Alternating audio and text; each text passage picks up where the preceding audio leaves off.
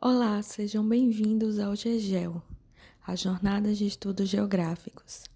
E o episódio de hoje tratará da temática Mudanças Climáticas. Tratando das mudanças climáticas, elas são alterações provocadas nos padrões climáticos a longo prazo com base nas alternâncias meteorológicas, ou seja, nas condições do tempo observadas por um período. Então, essas mudanças climáticas, elas podem ser causadas por, processos naturais, como também pela ação do homem. Como já foi dito, então as mudanças climáticas, elas têm elas podem ser causadas por dois fatores, né? No caso, as causas naturais, como também as causas antrópicas. As causas naturais, elas podem ser exemplo de incidência solar, onde a radiação solar que chega até a superfície da Terra, ela pode variar, podendo ser mais elevada ou reduzida em alguns períodos. A órbita da Terra, né? O planeta, então, ele sofre uma variação em sua órbita segundo os movimentos que realiza, o que faz com que ele receba mais ou menos radiação solar, e isso também pode contar como uma causa natural. Outra causa, natural seria, então, o El Ninho e a Laninha.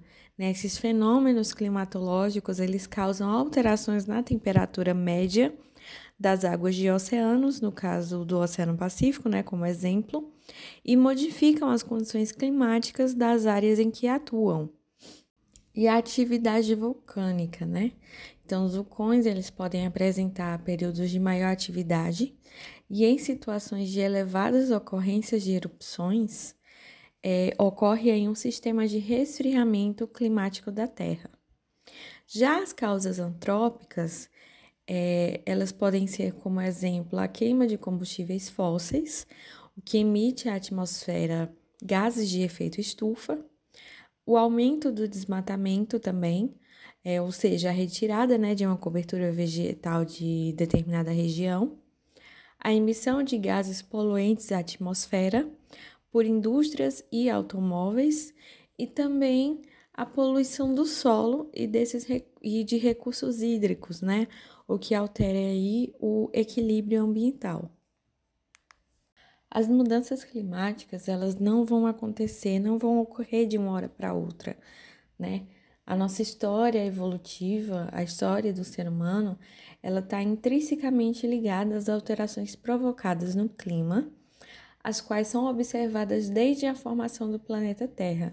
Então, ao longo dos 4,6 bilhões de anos do planeta, o clima ele vem se modificando. Houve nos últimos 400 mil anos quatro ciclos diferentes, é, glaciais e interglaciais. E daí, nos últimos 150 anos, o planeta teve sua temperatura aumentada de maneira considerável. Então, estudos indicam que a Terra ela se aquece cerca de 0,2 graus Celsius por década estudos feitos pela NASA e pela NOAA, que seria a Administração Oceânica e Atmosfera Nacional, elas mostram que a temperatura registrada na Terra em 2018 foi a quarta mais alta dos últimos 140 anos. E daí em 2017, a temperatura ela aumentou cerca de 0,83 graus Celsius, com base na temperatura média registrada entre os anos de 1951 e 1980. Então, a temperatura média anual mais alta foi registrada no ano de 2016. De acordo com a Organização Meteorológica Mundial, o planeta ele está mais quente do que no período anterior ao processo de industrialização então, esse cenário mundial após a Revolução Industrial, né, ele muda não só economicamente, mas também o seu modo produtivo, provocando mudanças no cenário ambiental. O consumo exagerado e a produção elevada, né, além de aumentar a exploração dos recursos naturais, também provoca o aumento da poluição atmosférica, por conta da emissão de gases poluentes pelas indústrias e automóveis. Então, a produção ela também acelera o desmatamento e provoca alterações no clima. Então, relacionando é, o assunto, né, a questão das mudanças climáticas, as nossas políticas atuais, a gente pode citar o IPCC, que seria o painel intergovernamental sobre mudanças climáticas, né?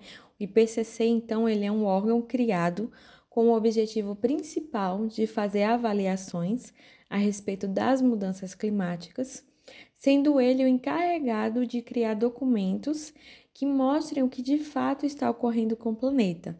Então, nosso papel nesse processo e as perspectivas futuras desse impacto. A criação do PCC, do IPCC, ela ocorre em 1981, né, em um momento em que ficava cada vez mais claro o papel do homem no que diz respeito ao aumento da temperatura da Terra. Então, o primeiro relatório publicado do IPCC foi em 1990 e destacou a importância da cooperação internacional para evitar danos causados pelas mudanças climáticas. Então esse relatório ele foi essencial para a criação da Convenção Quadro das Nações Unidas sobre Mudanças Climáticas e o principal tratado internacional com o objetivo de reduzir o aquecimento global. O IPCC ele libera periodicamente dados importantes sobre as mudanças climáticas no mundo, sendo esses dados né, fundamentais para a formação de políticas internacionais voltadas para o clima. No relatório publicado em 2007, né, que seria o quarto relatório publicado, o IPCC ele destacou dados bastante preocupantes. Então, de acordo com esse relatório, o aumento da temperatura global até 2100 ficaria entre 1,8 graus e 4 graus, sendo esse último cenário catastrófico.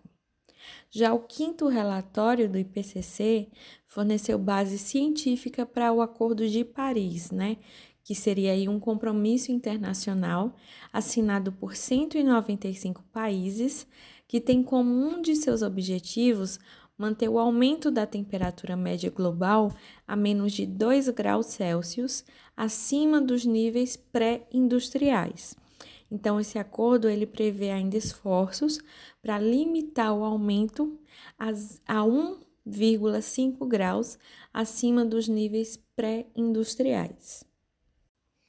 E em 2018, o IPCC ele liberou o relatório especial do painel intergovernamental sobre mudanças climáticas, né, sobre o aquecimento global de 1,5 graus, que apresentou aí informações importantes para garantir a tomada de decisões corretas por parte dos governantes, a fim de evitar o aumento exagerado da temperatura global. De acordo com esse relatório, né, é, é essencial que a temperatura global ela não suba 2 graus Celsius acima dos níveis de temperatura antes da Revolução Industrial. Por isso, poderia ter consequências desastrosas, como a perda de biodiversidade, de habitats naturais, uma, uma diminuição das calotas polares, né? Então, são alguns pequenos exemplos de grandes perdas. E daí, para garantir que o aquecimento não ultrapasse os, os 1,5 graus Celsius, são essenciais mudanças mais rápidas. Aprofundando então a questão da política envolvida nas mudanças climáticas, gostaria de citar também a PL 6539 de 2019 então, o Senado ele aprovou esse PL que modifica a Lei 12.187/2009, né, que instituiu a Política Nacional sobre Mudança do Clima, o PNMC. Então, para incluir os compromissos assumidos pelo Brasil no Acordo, no acordo de Paris, né, um instrumento aí assinado em 2015. Então, esse Acordo de Paris, ele estabeleceu metas para redução da emissão de gases de efeito estufa e a, e a contribuição nacionalmente determinada, o NDC, na sigla em inglês, né? Com o objetivo de manter o aumento da temperatura média global abaixo dos 2 graus Celsius determinados em relação aos níveis pré-industriais. Essa proposta, a PL 6539/2019, né, ela é de autoria da Comissão de Meio Ambiente e acrescenta a lei que instituiu a Política Nacional sobre Mudança do Clima, o PNMC de 2009, a contribuição nacionalmente determinada NDC, um compromisso assumido pelo Brasil em 2015 no Acordo de Paris, né, relacionado aí às metas absolutas de relação de emissão de gases de efeito estufa, então medidas de atenuação e adaptação e meios também de implementação. Então, no Acordo de Paris, os países eles se comprometeram a revisar suas metas de diminuição de emissão de gases periodicamente, né, com o objetivo de conter o aumento da temperatura média global. Então, até 2050, o Brasil ele deverá neutralizar 100% das suas emissões de gases de efeito estufa na forma da Estratégia Nacional de Longo Prazo. Então, o relator, né, o senador Jacques Wagner, do PT da Bahia, presidente da Comissão de Meio Ambiente da época, ele adotou emendas que incluem entre as diretrizes da Política Nacional sobre Mudança do Clima o incentivo ao desenvolvimento de, de pesquisas né, de produtos e negócios relacionados à bioeconomia e a garantia de tratamento prioritário à região norte, com ênfase em políticas públicas voltadas às demandas de setores produtivos por meio de instrumentos financeiros e econômicos, né, para promover essas ações de mitigação e também como e também de adaptação. Música